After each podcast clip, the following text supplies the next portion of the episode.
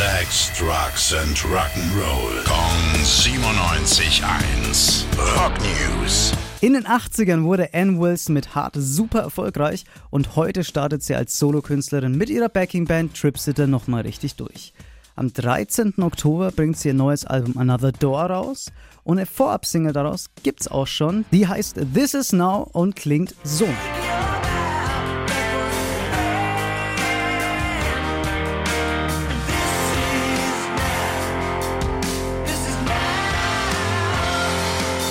Das komplette Album erscheint dann am 13. Oktober auf CD und zum Stream und ab dem 21.11. könnt ihr euch die Platte auf Vinyl besorgen. Rock News. Sex, Drugs and Rock'n'Roll. Kong 97.1. Frankens Classic Rocksender.